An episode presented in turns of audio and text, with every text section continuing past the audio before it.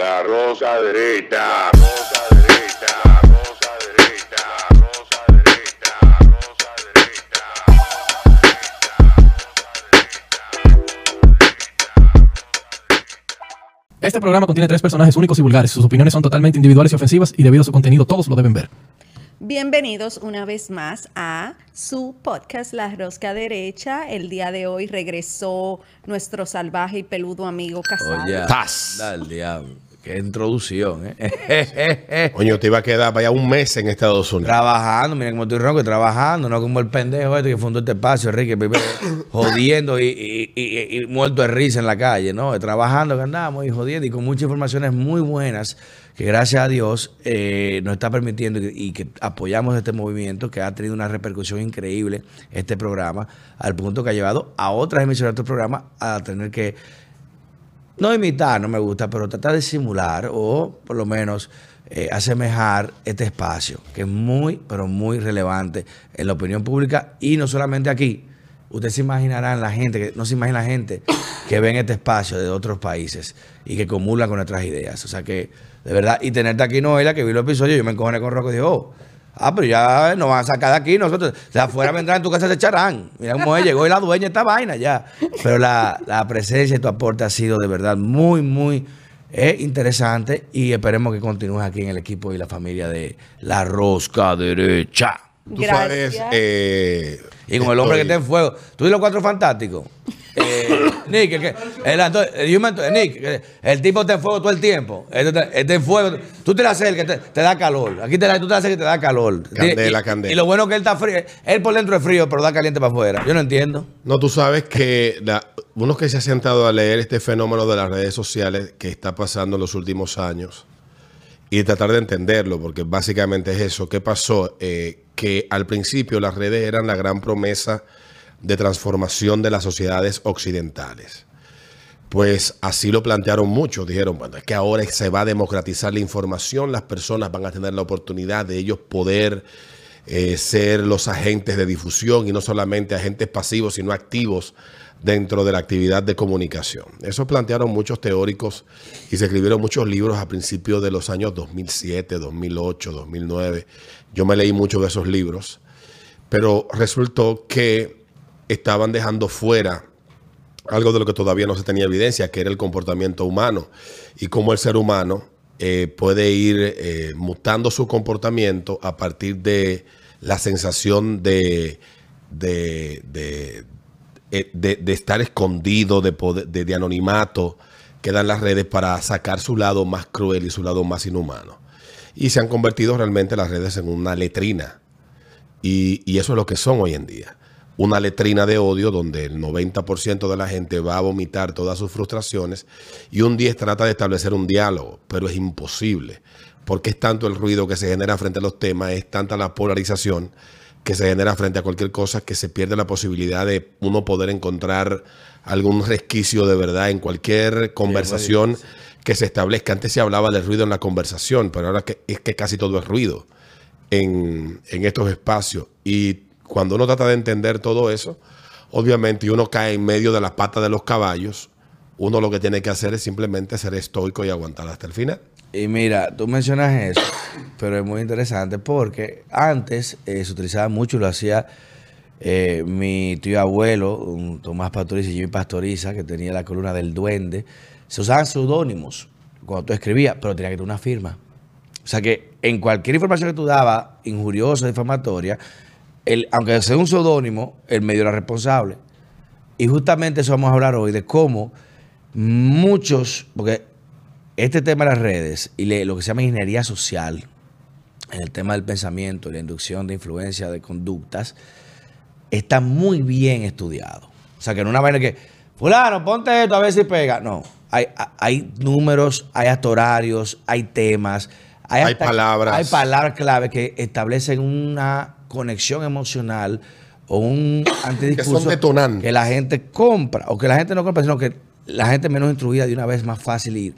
Y hago la referencia por lo que siempre decía Micho Kaku, de que el cerebro es perfeccionista, pero holgazán.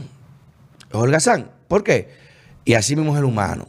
Porque si yo tengo, en mi, tú vives en una casa de dos pisos y en tu habitación arriba tienes un vaso de agua que está a temperatura ambiente, caliente, lo llevaste para la noche, y te levantas sudado, uf, con una sed una pesadilla, y abajo en la nevera tienes hielo, agua fría de nevera, ¿qué tú crees que va a coger el cuerpo primero?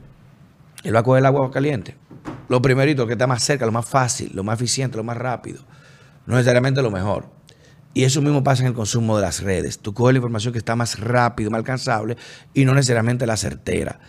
Y por eso muchos medios han apostado a establecer parámetros digitales donde tienen un campo de libertad en sus actuaciones y muchas veces amparados en ese anonimato que habla Te- Alberto. Te puedo citar un caso. Hay un documental que habla de cómo Al Jazeera transformó su presencia en las redes en Occidente, sobre todo en Y su Estados imagen, Unidos. y su imagen. Y su imagen. Al Jazeera que era vista como una Ah, cadena terrorista Sí. y de repente pasó a ser un medio informativo de primer nivel como un Sí. BBC en Medio Oriente. Pero, pero voy más allá. O sea, Al Jazeera no logró conquistar la audiencia en Estados Unidos siendo Al Jazeera América.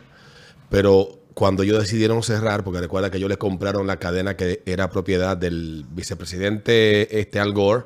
Él tenía un canal de televisión, ellos lo compraron, le dieron una cantidad importante, creo que 350 millones por el canal a él y, y a los socios, y ellos crean Al Jazeera América. Era un buen canal, tenía una programación aceptable. Como RT, Pero- pero que no- cada quien tiene su propaganda pero eh, no, no logró, no logró convencer a la audiencia, no funcionó. Ellos decidieron replantear la estrategia. ¿Qué hicieron? Crearon, cerraron esa, esa operación y crearon una plataforma digital que se llama AJ Plus. En AJ Plus Exacto. ellos no informan, sino que condicionan la opinión. Y Como contradictoriamente. trató de hacer CNN Plus y se fue al carajo. Perdieron Eh, 150 millones Sí, de pero dólares. de la manera que ellos lo hacen es interesantísimo. Porque AJ Plus es uno de los defensores de la agenda progresista en Estados Unidos.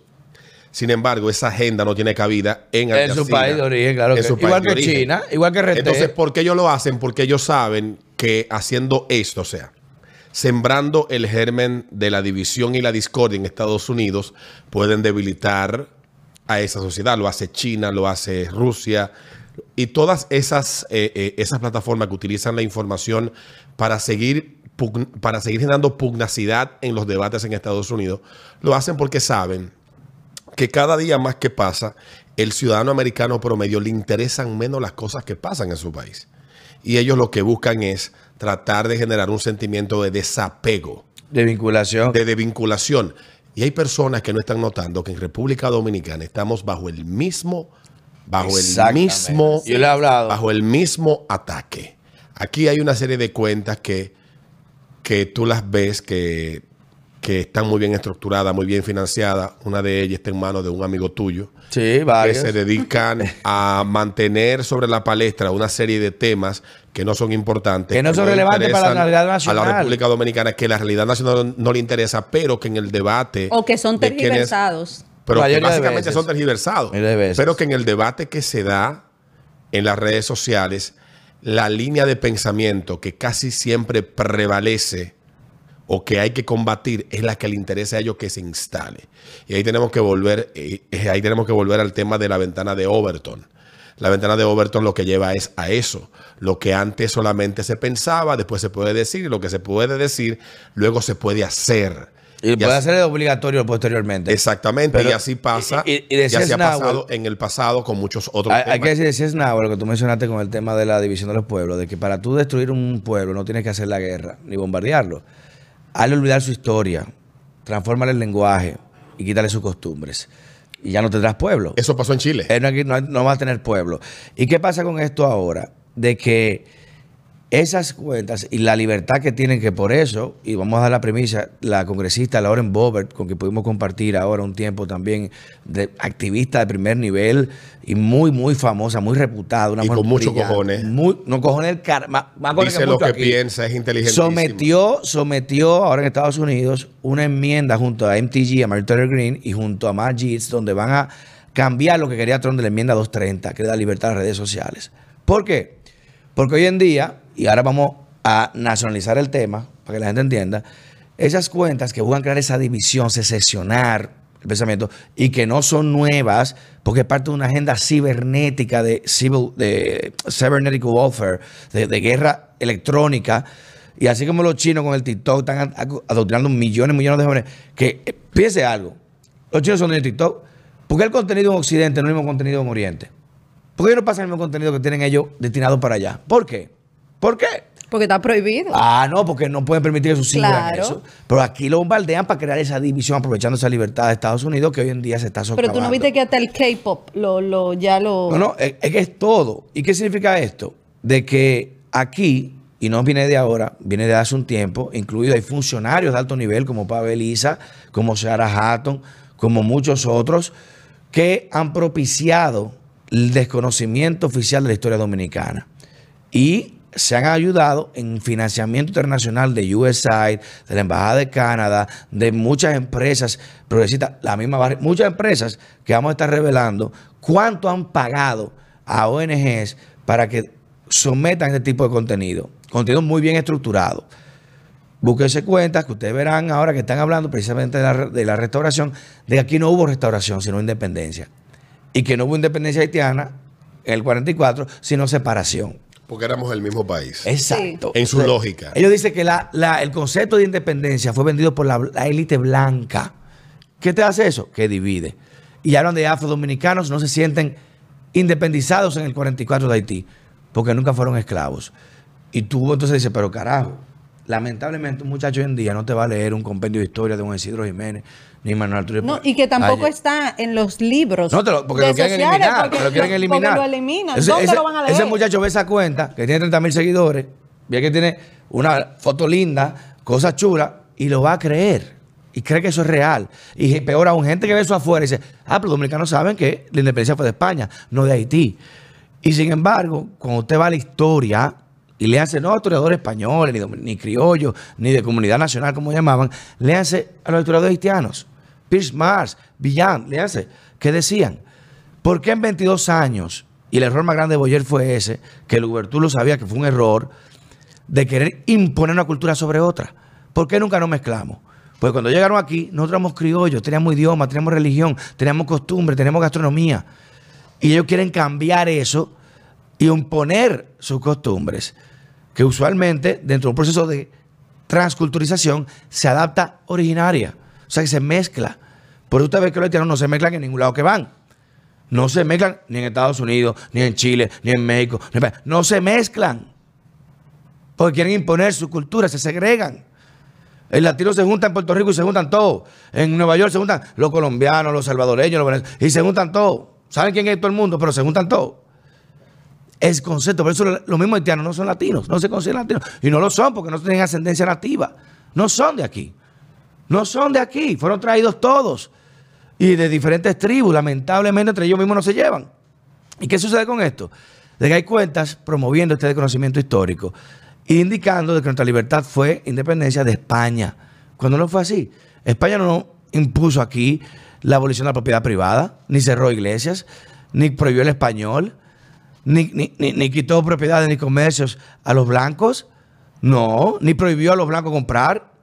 No, al contrario, los pocos índices de civilización con todos los defectos del mundo, porque fue lo peor que vino, fueron hispánicos.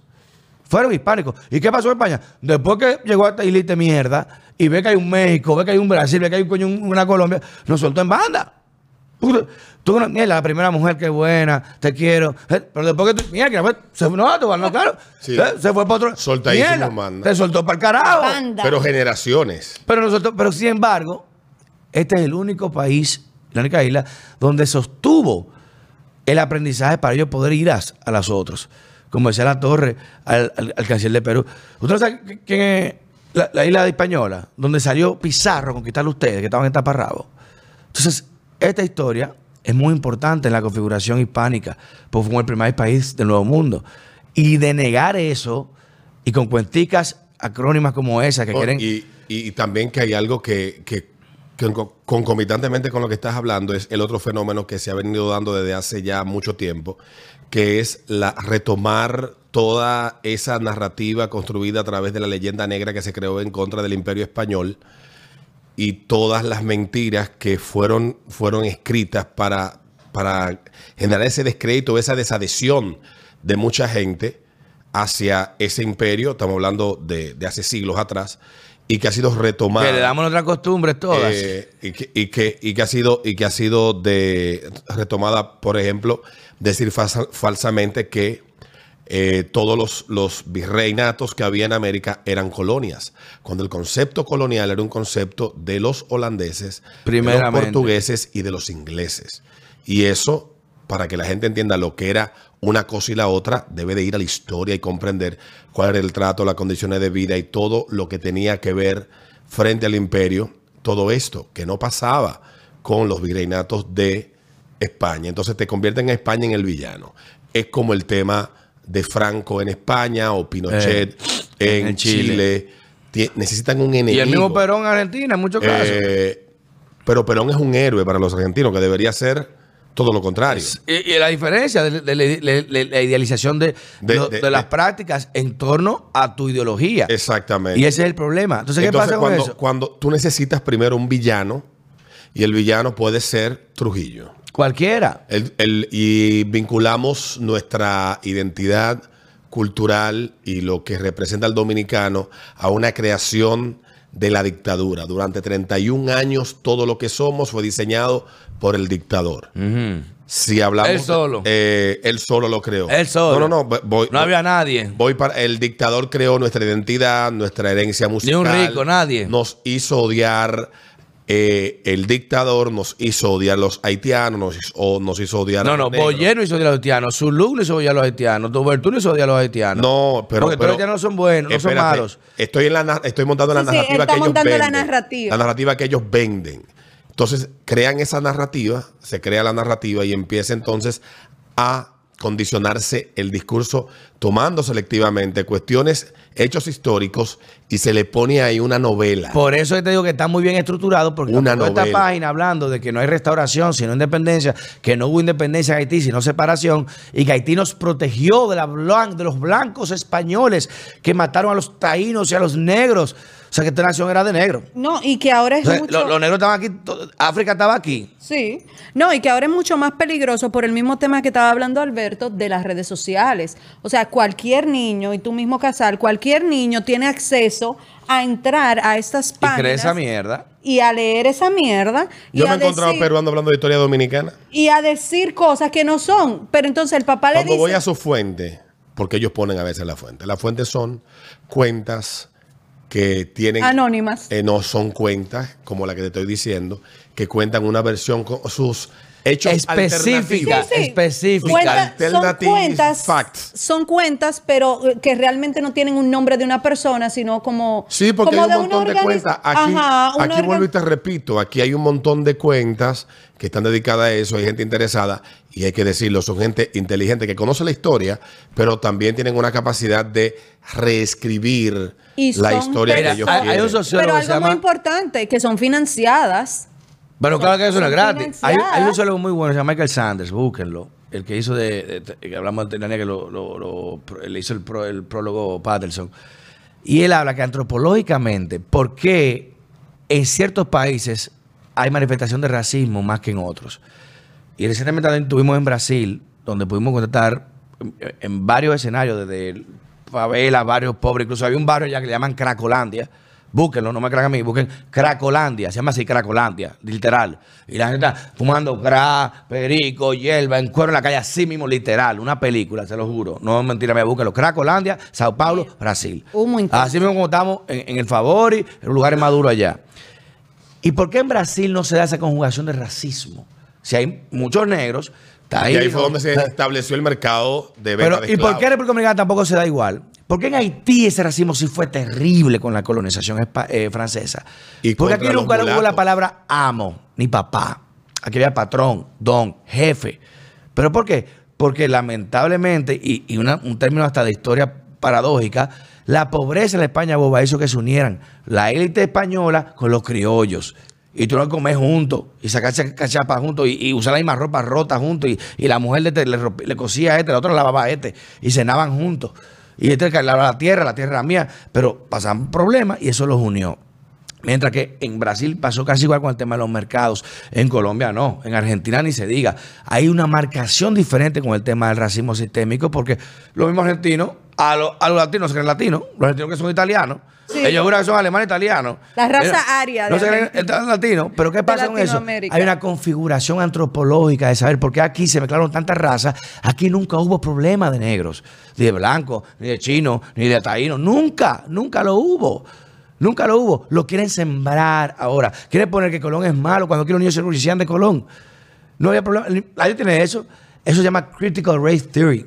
Que, teoría de raza Teoría, crítica. teoría crítica de la Y raza. quiere que poner ahora- Básicamente, para que la gente entienda. El blanco es culpable de todos los males. Todo lo que usted, todo lo que usted vea que tiene crítico delante, no importa, teoría crítica del sexo, teoría de crítica de tal vaina, todo se desprende de lo mismo. de Critic de- Gender Theory. todo se desprende del mismo marxismo cultural que viene de las de los círculos intelectuales europeos. Fracasados y frustrados. Esos alemanes, franceses, eh, muchos de ellos filósofos que vinieron a residir a América por un tiempo a quedarse acá porque tenían la posibilidad de vivir una vida más laxa, crearon una serie de planteamientos que llegaron a los círculos intelectuales de las academias.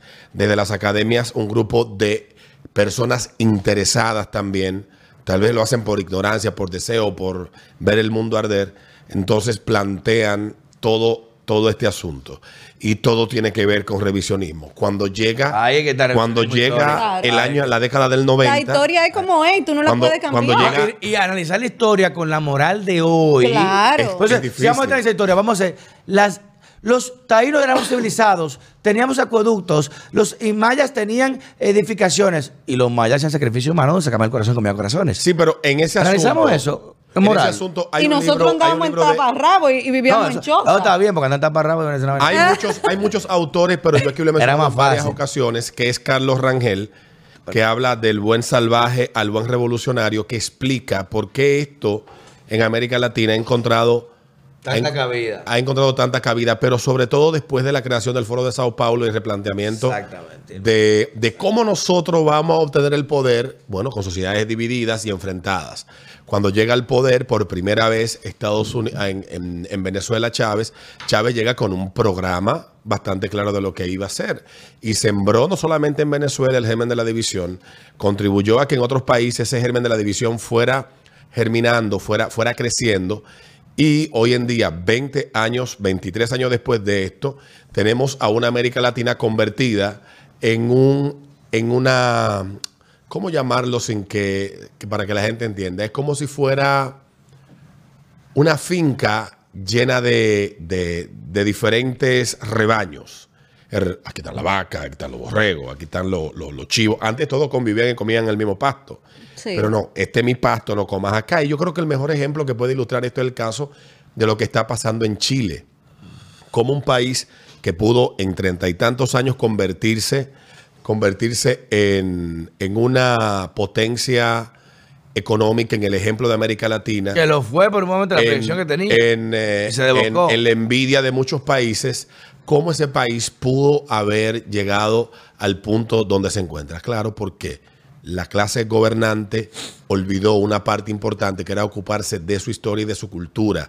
Y ahí vinieron estos grupos que estamos hablando, revisionistas históricos, eh, los de las teorías críticas, estos intelectuales universitarios, entraron a las academias, a los círculos intelectuales, y quiénes son los que establecen la brújula de discusión en términos académicos e intelectuales en las sociedades. Obviamente Coño, que qué- los intelectuales. Qué buen tema. Leas un libro. Emma, vamos aquí a rifar. Yo voy a regalar a los.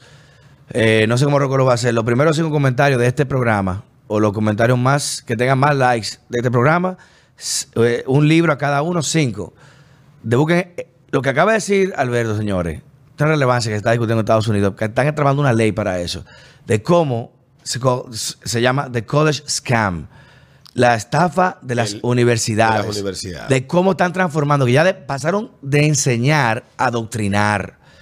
Y el adoctrinamiento intelectual, lo hemos hablado aquí, porque está dominado en 99% de una ideología Y que puedo- frustra a los niños, frustra a los muchachos, Claro, que frustra. Te puedo citar un tweet. Ese libro año- vamos a regalarlo de Charlie Kirk. del año Cinco 2013 comentarios. del actual ministro de Planificación y Economía que decía que República Dominicana a partir del 2013 había decidido olvidar lo que históricamente había sido la realidad en República Dominicana, que era que quien a partir de la sentencia esta de, la, 168. de la Suprema, que era que quien nacía en República Dominicana era dominicano solo por nacer y eso es falso. Eso es falso. Mi- mi- mi-. Eso es falso. Permiso. Mi padre, el doctor Pedro la- Victoria. Desde el año 1990, Espérate, 1929, o quizás antes, en otras constituciones tal vez estaba de otra manera, Espérate, dame- dame- deja claro cómo es que usted ad- ad- a- La- accede a la nacionalidad primero, dominicana. Primero, el único autorizado responsable de brindar las condiciones de adquisición de o pérdida de nacionalidad, ¿Es quien lo otorga? que no es lo mismo que ciudadanía. La gente no entiende esto. Usted puede ser ciudadano o no, pero ciudadanía, nacionalidad es otra cosa. La nacionalidad solamente- solamente se adquiere de una o dos formas, únicamente. La ciudadanía tú puedes por matrimonio, por nacimiento, por el papá, por el tío, nada que ver. Ciudadanía tiene que ver con un tema de derechos civiles. Nacionalidad que es un tema de goce pleno de arraigo directo con una nación. Incluso hay nacionalidad sin Estado, como son los judíos. Los judíos no tenían Estado hasta el 48 y eran nacionales judíos. Los, los eh, kur- kurdos, Los kurdos. los también. kurdos en Turquía y, y- y que están en Siria, en Alepo. Los kurdos son una nación. Que todavía no tengan territorio. Bueno, eso se está debatiendo. ¿Qué significa eso? De que hay condiciones específicas, críticas especiales. Y desde el 29, como tú bien estableces, aquí se estableció el jus sanguinis y el jus solis bajo régimen establecido y calificado. Dígase, ¿qué significa esto? Derecho de sangre, derecho de suelo.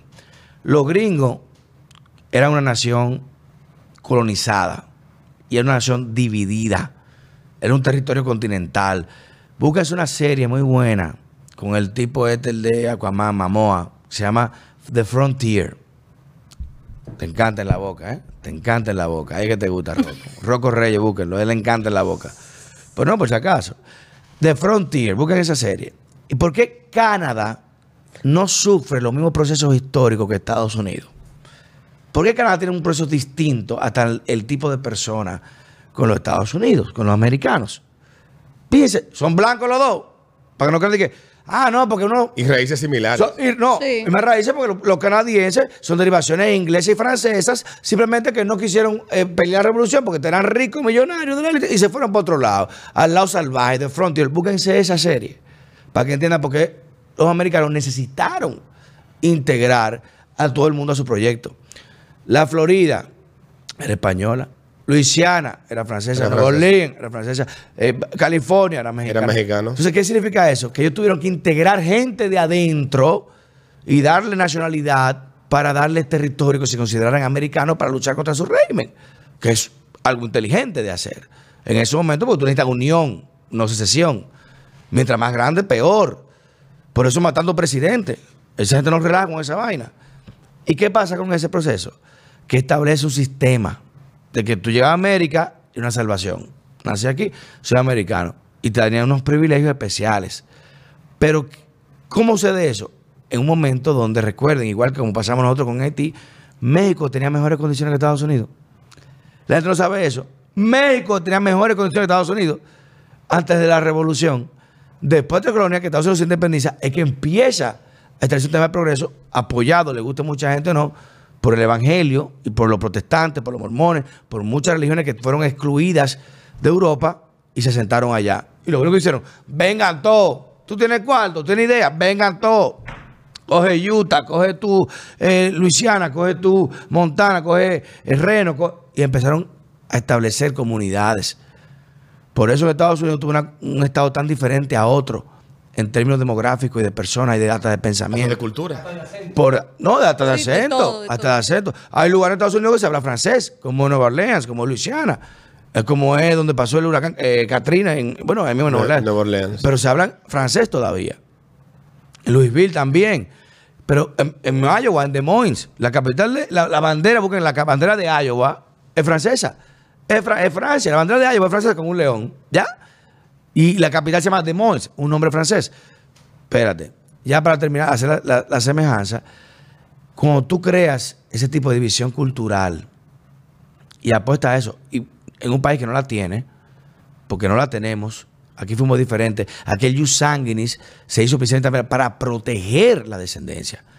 Y el jus solis, que mi padre trabajó en esa constitución previo al 2010, donde Leonel Fernández también se trabajó precisamente para poner el límite, se hablaba de tránsito.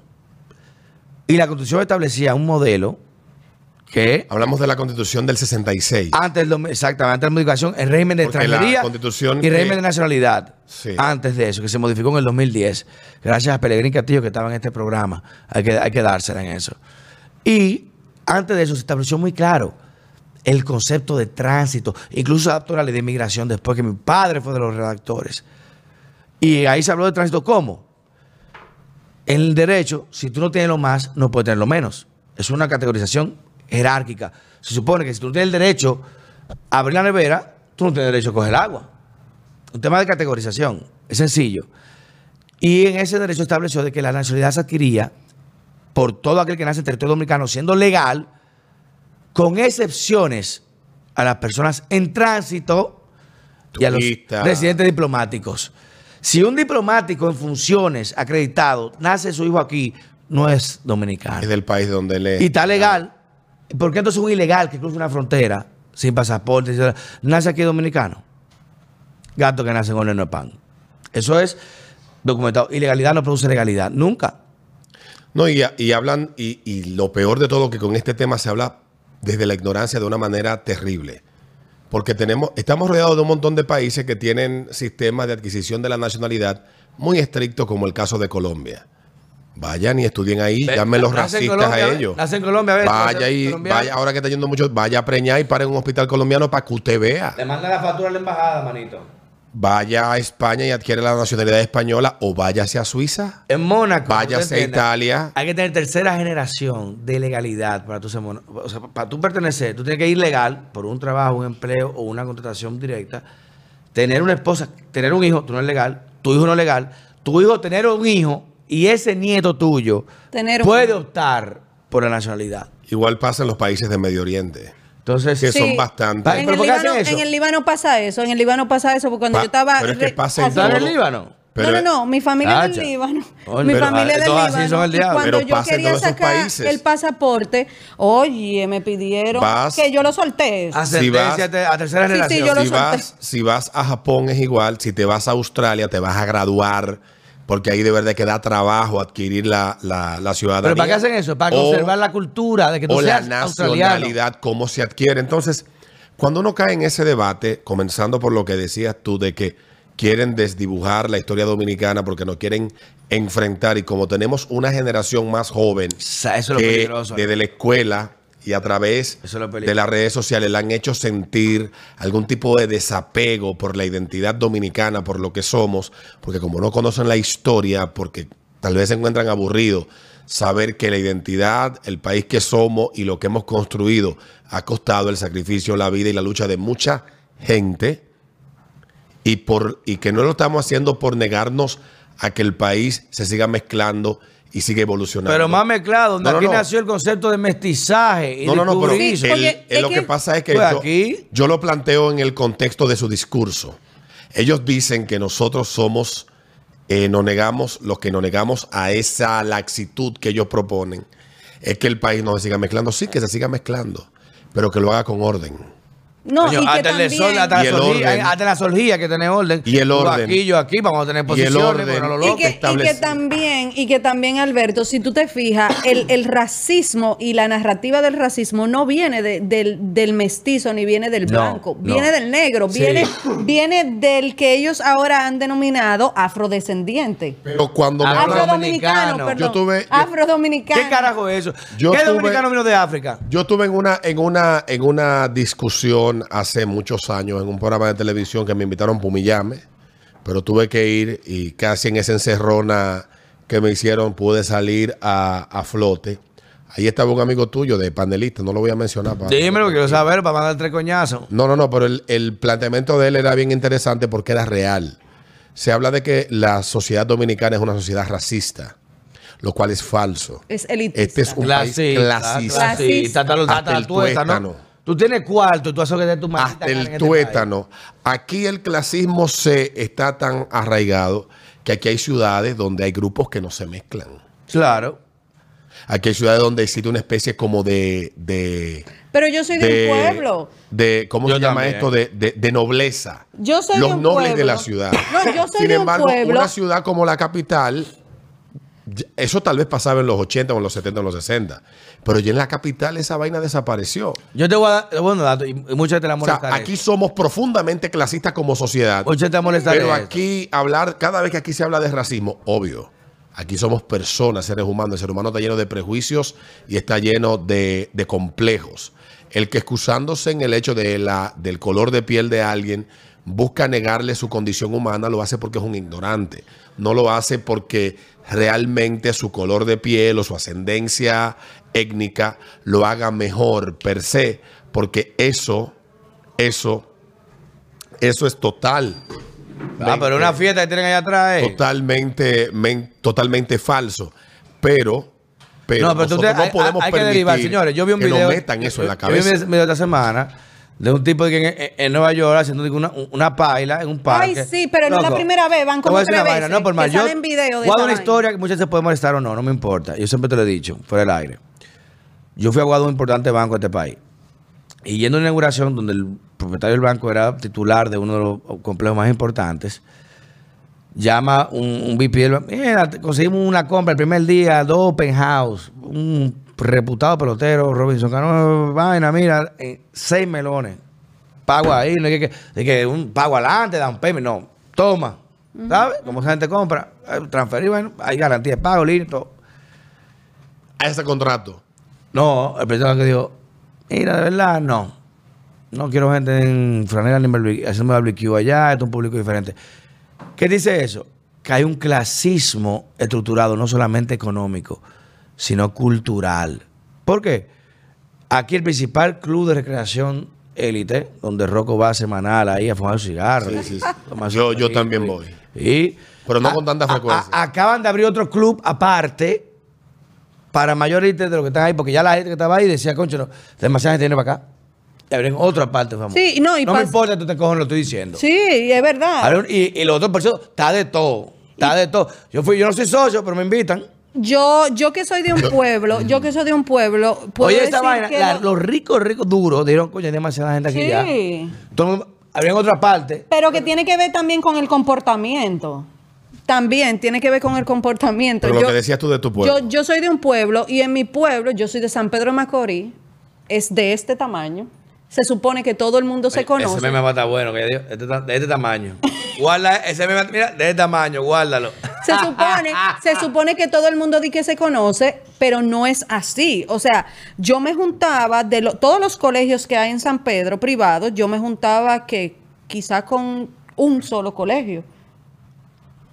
O sea, y Aquí compartíamos. los colegios gringos se juntan entre ellos. Exacto. Y los colegios vaina católicos entre Pero ellos. imagina, imagínate, aquí hay mucha gente. Allá no. Allá yo estudié en un curso donde yo tenía 16 compañeros nada más.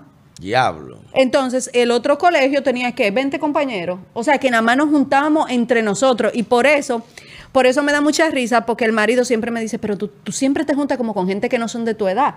Porque la gente que eran de mi edad no eran de mi No en círculo. Entonces había que juntarse con el hermano mayor, Sí, con la hermana menor, claro. de las personas que estaban en tu círculo. Y es por eso. Y, y allá, por ejemplo, la gente, tú no ves la mezcla.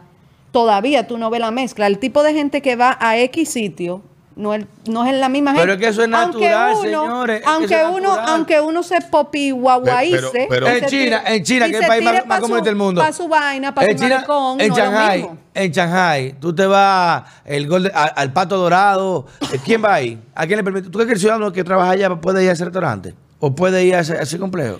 No, esos son, esos son los más, esos son la gente que más comunista y son los más elitistas. Los Sí, más pero- elitistas, que pero- que Pero no hijo se de puede fulano, de fulano, de mezclar. fulano, de fulano, para tú estar ahí. No se puede mezclar el tema del color de piel Nada y decir, lo que- y decir que hay racismo Porque por de color de ahí- piel, porque es por comportamiento, Ya, ya no es por color de porque piel. a mí me gusta estos temas discutirlos siempre con Casals, porque Casal tiene un conocimiento de la historia, porque como creció al lado de su papá y tuvo que leer. Papá abuelo, papá me tuvo a los 50. eh, ¿Cuánto fue virilidad? Sí, sí, sí, pero, tuviste que leer. sí tuve que leer sí. mucho, sí. Tuviste que leer mucho. En vez de montar bicicleta y en joder, temas, en temas que tal vez muchos de nosotros eh, también tenemos conocimientos, pero tú estabas era al lado de una persona que también tenía el interés por esos temas y tal vez por eso tienes ese dominio tan profundo de, de la historia dominicana como tal vez tus con, tu- tus contemporáneos no lo tienen. ¿o Eso no? es- eso Muchos es- de ellos. Entonces es interesante hablar contigo porque así uno puede ir descomponiendo cuando se plantean cuestiones como la que comenzamos hablando eh, de esa red que viene y te hace una, una explicación. Una- una cronología A lo muy dominicano. linda, muy linda. ¿Creen los dominicanos que es a los dominicanos? No, no es a los dominicanos. exacto. Es a la gente de fuera. Es para vender ¿Para que qué? pensamos Claro. así. Es Es para para vender que pensamos así. Para acorralarnos. Por eso en inglés. Acorralarnos. Pendejo. Porque eso, eso es lo que buscan. Porque pregúntense lo que pasó con el lobby mapuche en Europa y Estados Unidos. Búsquese Con excelente Chile. comparación. Busquen. In- Instituto Confucio aquí en Intec y vamos a revelar próximamente quién está pagando esa página. Y llama el equipo que está trabajando en ella, con hasta sociólogos dominicanos, que eso es lo que más molesta, que son los que brindan las informaciones, pero está bien. Eso- eso es ¿qué lo que da se busca vergüenza. Cuando tú dices, bueno, República pesos, Dominicana coño. no tiene una restauración de su independencia. Esa es su verdadera independencia Es- porque ellos son originalmente haitianos, no son dominicanos. es- porque fue una sola nación. Entonces la negación de la existencia de una nación haitiana lo hacen ¿por qué? Por su futuro, por su pasado racista vinculado a los blancos que dominaban. Ese supremacismo blanco Exacto. sigue latente en el pensamiento del mulato y Nada del que afro. Y del afro el afro dominicano, que es lo que nos quieren vender, que no existe. Afrodominicano. La Eso no República existe. Dominicana solo tiene un solo tipo de persona. Tiene dominicanos que Más son nada. los que nacieron aquí, los que adquirieron la nacionalidad, son los dominicanos. Aquí no hay afrodominicano, aquí no hay españoles dominicanos, aquí no hay eurodominicano, aquí no hay chino Franco dominicano, domin- aquí no hay franco dominicano. Aquí hay dominicanos de ascendencia ¿qué?